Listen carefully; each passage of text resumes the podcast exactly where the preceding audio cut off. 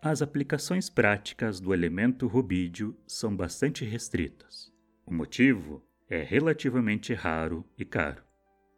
No entanto, o elemento tem usos industriais e laboratoriais. No passado, era utilizado em relógios atômicos que registram o tempo com grande precisão, e também nos estudos pioneiros de condensados de Bose-Einstein. No YouTube você pode encontrar alguns raros vídeos da forte reação do rubídio com a água. Vale pelo show de explosões.